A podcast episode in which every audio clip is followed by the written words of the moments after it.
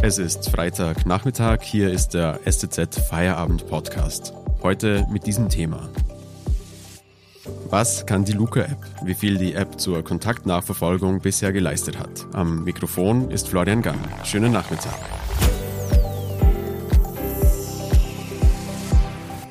Die Luca-App ist schon seit Monaten viel im Gespräch. Nicht zuletzt, weil Smudo von den Fantastischen Vier massiv dafür geworben hat.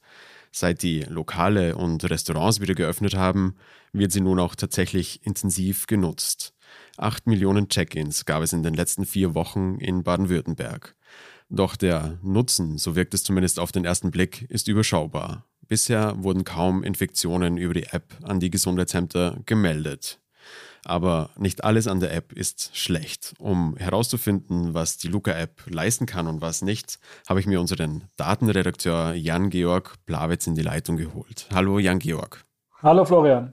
Jan-Georg, Kannst du uns vielleicht zum Einstieg nochmal erklären, warum die Länder auf die Luca-App setzen und was das genau kostet? Ja, warum die Länder auf die Luca-App setzen? Vermutlich, weil es einfach die äh, am schnellsten verfügbare und ähm, sozusagen umfassendste Lösung war, die einfach am Markt war, als man sich entscheiden musste, mit welcher App man bei Restaurants und anderen Einrichtungen Kontaktdaten erfassen wollte, sobald die Inzidenzen es wieder zulassen.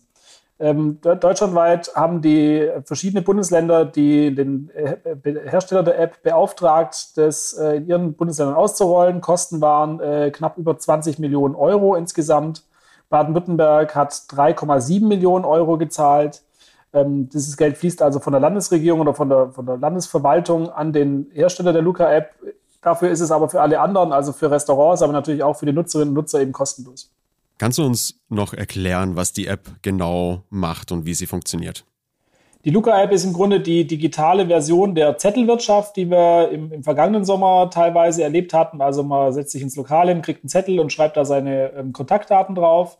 Das macht die Luca-App eben digital und äh, sozusagen mit dieser Check-in-Funktion äh, sie ist so gesehen nicht das, was die Corona-Warn-App des RKI ist, wo man eben informiert wird, wenn man einen Risikokontakt hat oder sowas. Nein, bei der Luca-App geht es tatsächlich darum, falls äh, es einen Infektionsfall gab und der angibt, zum Beispiel äh, zu einer bestimmten Uhrzeit in einem äh, Restaurant gewesen zu sein, dann kann eben das Gesundheitsamt äh, sozusagen anfordern, die Daten und Namen von den Leuten, die zur gleichen Zeit in diesem Restaurant waren. Ähm, das würden die so oder so machen. Luca macht es halt ein bisschen einfacher. Statt dass ein Restaurantbetreiber Berge von, äh, von Zetteln ähm, sozusagen ans Gesundheitsamt abliefern muss, kann es eben über eine digitale Schnittstelle gehen. Es ist einfach ein Tool, was äh, diesen Aspekt der Pandemiebekämpfung effizienter macht. Und äh, wie viele Infektionsfälle wurden auf diese Art mittlerweile schon weitergegeben? Ich habe das im Sozialministerium Baden-Württemberg abgefragt. Die sagen, eine ganz genaue Zahl können sie noch nicht nennen. Die, Abfrage würde nächste Woche laufen an die 38 örtlichen Gesundheitsämter. Sie sprachen aber von sehr wenigen Fällen. Also das ist vermutlich so, so eine Handvoll.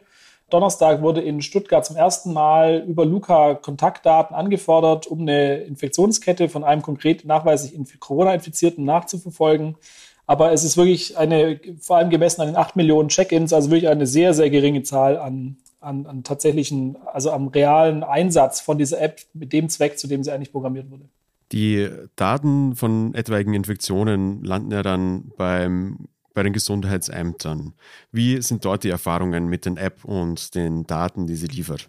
Grundsätzlich erleichtert es äh, im Prinzip natürlich die, ähm, die, die Kontaktnachverfolgung in den Gesundheitsämtern ich habe in der Region Stuttgart einige Gesundheitsämter angeschrieben und gefragt, wie die Erfahrungen sind. Dadurch, dass es eben fast noch gar keinen äh, oder außer in Stuttgart noch gar keinen Fall gab, in dem man äh, tatsächlich echte Daten angefordert hat, liegen eigentlich nur Erfahrungen aus so Testabläufen vor. Die seien ähm, äh, relativ positiv gewesen, das sei reibungslos gelaufen. Es wurde aber natürlich auch klar, äh, dass im Grunde die Luca-App halt eine Möglichkeit ist, das Ganze digital zu machen. Es, es gibt ja auch andere Mittel und Wege, den Gesundheitsämtern ähm, ist es letzten Endes eigentlich egal, über welchen Weg sie an die Kontaktdaten rankommen. Ähm, es ist eher eine Frage, was ist sozusagen die kommodeste Lösung, aber halt natürlich auch, ähm, was ist für die, für die öffentlichen Finanzen die günstigste Lösung, weil möglicherweise ähm, könnte man auch günstigere Apps bekommen als die Luca-App mit den eben 3,7 Millionen Euro für ein, für ein Jahr. Also Ende März muss man den Vertrag erneuern ähm, und dann fällt halt wieder Kosten an. Ne? Und ja, vielleicht gibt es auch günstigere Lösungen. Du hast ja die Alternativen gerade angeschnitten, darüber reden wir gleich noch. Vorher gibt es ein bisschen Werbung in eigener Sache. Aktuelle Informationen finden Sie unter stuttgarter-zeitung.de oder in unserer STZ News App. Mehr Hintergründe gibt es mit einem STZ Plus Abo. Das kostet 9,90 Euro im Monat und ist monatlich kündbar. Dort lesen Sie etwa diesen Text von meiner Kollegin Verena Meyer. Luxusimmobilie zu verkaufen. Eine Villa sucht einen Liebhaber für 9 Millionen Euro. Den Text finden Sie auch über die Podcast-Beschreibung. Außerdem, wenn Ihnen dieser Podcast gefällt, abonnieren Sie ihn doch auf Spotify, Apple Podcasts oder dem Player Ihrer Wahl. Unterstützen Sie Journalismus aus der Region für die Region.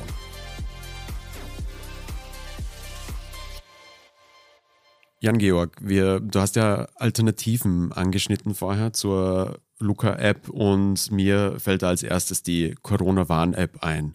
Auch die hat eine Check-in-Funktion und wurde auch von offiziellen Stellen in Auftrag gegeben. Warum wird auf die Corona-Warn-App in dieser Sache jetzt nicht gesetzt? Ja, das ist tatsächlich, glaube ich, äh, eine Frage, die sich viele stellen. Man sieht ja oft äh, so die, die QR-Codes nebeneinander. Also checken Sie hier mit der Corona-Warn-App ein und hier mit der Luca-App.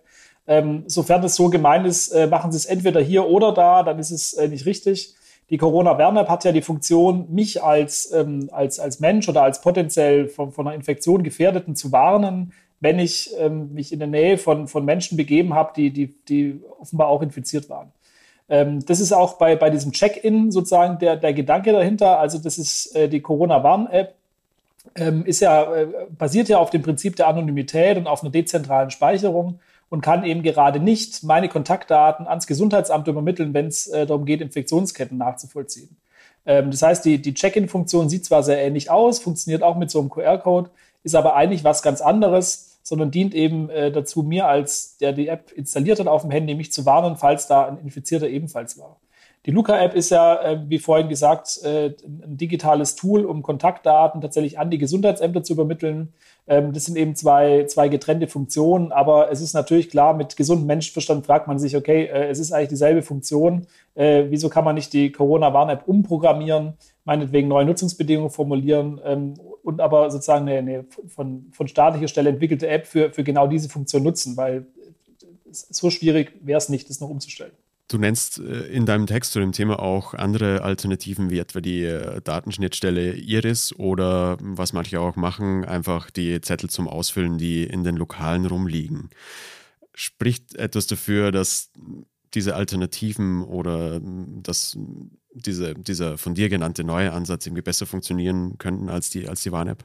Also bei diesen, bei der, bei der Zettelwirtschaft, glaube ich, da, da, da kann, können sich alle darauf einigen, dass es das schlechteste, die schlechteste Lösung ist, wenn wir uns nochmal die Zahl vor Augen führen, acht Millionen Check-ins in vier Wochen, das sind acht Millionen Zettel, die nicht ausgefüllt werden mussten. Äh, und so gesehen sind digital, digitale Lösungen da einfach nachweislich besser. Ähm, ich glaube, den Gesundheitsämtern ist tatsächlich egal, ob jetzt über die Luca-App oder über andere ähm, Apps, die eben die von dir angesprochene Iris-Schnittstelle nutzen, ob das da reinkommt. Ähm, bei Iris ist noch ein bisschen das Thema, dass die Daten nicht, nicht zwingend Ende zu Ende verschlüsselt sind. Und das ist natürlich eine wichtige Sicherheitsvoraussetzung. Möglicherweise wird es noch geschlossen. Ähm, die Stadt Stuttgart hat, hat, mir berichtet, dass sie tatsächlich auch im, im Austausch mit, mit Betreibern äh, von Apps sind, die diese Iris-Schnittstelle nutzen. Also so gesehen passiert da was. Ähm, ich glaube, am Ende ist es dann tatsächlich eine Entscheidung von, äh, von, von, von leichter Bedienbarkeit von diesen Apps. Das muss, glaube ich, gegeben sein.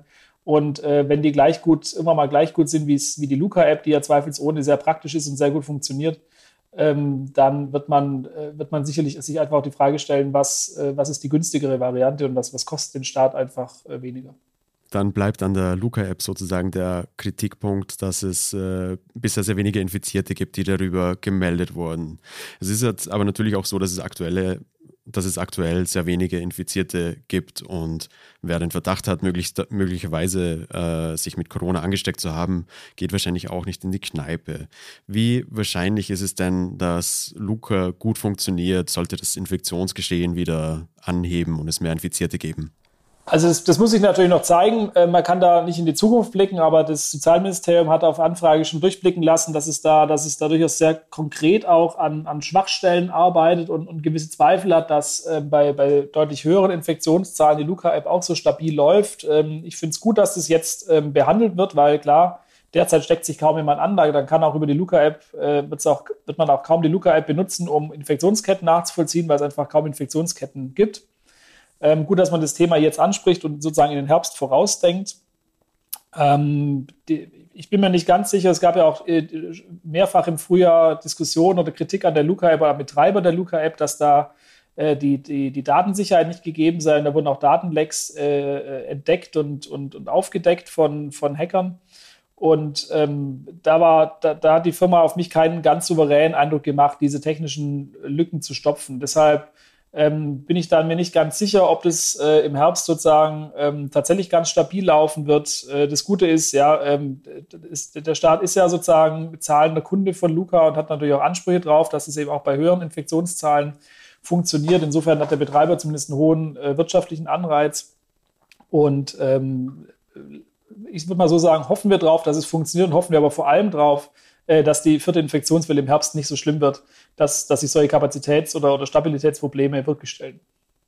Jetzt ist es ja generell so, äh, dass verschiedene äh, Apps und Mittel zur digitalen Nachverfolgung irgendwie nicht so die großen Heilsbringer waren, wie man sich das vielleicht vorher erwünscht hatte. Also die Corona-Warn-App wurde schlecht genutzt, äh, die Datenschutzprobleme mit der Luca-App, die wenigen Infektionen mit der Luca-App, die genutzt wurden, auch andere Apps im Umfeld wie Doctorbox, die Datenschutzprobleme hatten.